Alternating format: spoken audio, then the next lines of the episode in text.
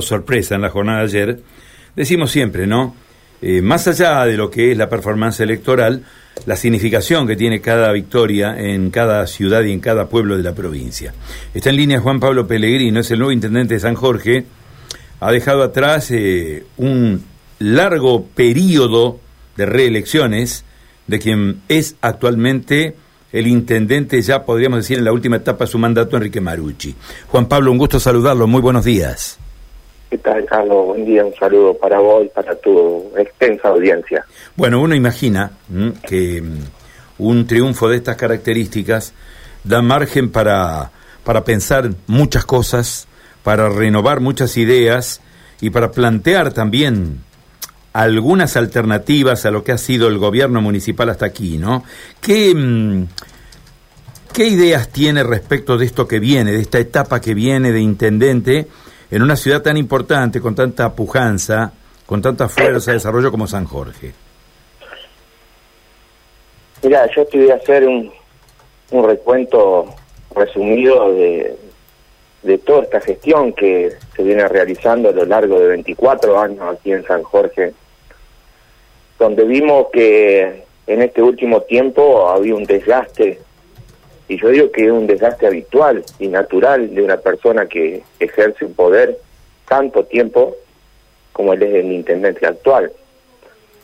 Nosotros recolectábamos eso en la calle, que no había respuesta inmediata y no había una cercanía, ese vínculo cercano que es lo que queremos hacer nosotros con el vecino de la ciudad. Y en eso nos hemos centrado, ¿no?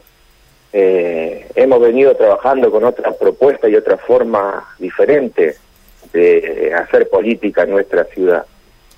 Entendíamos que una ciudad como San Jorge se ha quedado amesetada, en la región siempre ha sido pionera y no lo estábamos viendo que, que sucediera aquí en nuestra localidad en estos últimos tiempos.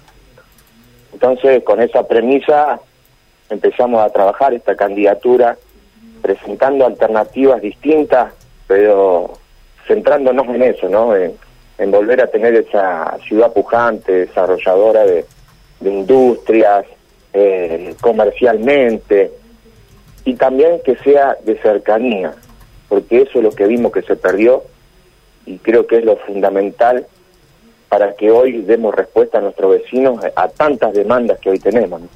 Por ejemplo, ¿cuáles son las principales demandas? Uno vive en otra ciudad, ¿no es cierto? Nosotros estamos aquí en Santa Fe y obviamente conocemos la pujanza, conocemos este polo industrial importante, la industria frigorífica, el movimiento que tiene San Jorge, eh, lo que podríamos denominar el área periférica San Jorge con un movimiento de productores importantes, pero uno habla de las nuevas demandas de las cuales hablan los vecinos, ¿no? ¿Qué dicen los vecinos? ¿Qué piden? Mm, mira, hay una cuestión de inseguridad que es a nivel generalizado en toda la provincia de Santa Fe. Pero aquí hemos visto que se ha dejado de gestionar. Y también teniendo en cuenta esto, que este era un partido vecinal, el que está gobernando hoy la ciudad, no tiene un vínculo directo con ningún representante a nivel provincial ni nacional. Pero tampoco desde aquí, desde la Intendencia, se tomaban determinaciones. Hace poquito habíamos escuchado al intendente que en época electoral, por algunos hechos directivos puntuales, salía a pedir la cabeza del comisario de la localidad, que el ministro de Seguridad de la provincia envía más efectivos. Y nosotros entendemos que esto se debe hacer el primer momento y uno está al frente de una gestión. Obviamente no tenemos las facultades desde un municipio para dar respuestas definitivas a esto, pero sí tenemos que colaborar, sí tenemos que defender a nuestros ciudadanos independientemente del color político que haya en la provincia de Santa Fe. Yo recuerdo en mi gestión de, anterior de concejal, con Mario Rodríguez, que era el presidente del consejo, habíamos llevado los tres consejos del departamento a hablar con el ministro de Seguridad que era Maximiliano Puyaro, por estas situaciones. Y era un gobierno afín a nosotros.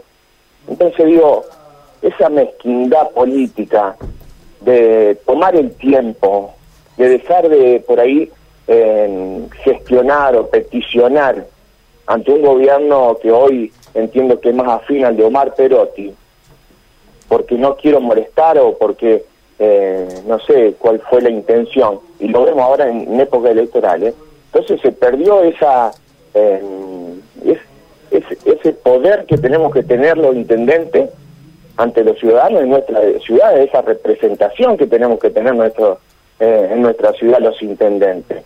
Porque tenemos que dejar de una vez y para siempre tirar la pelota al costado.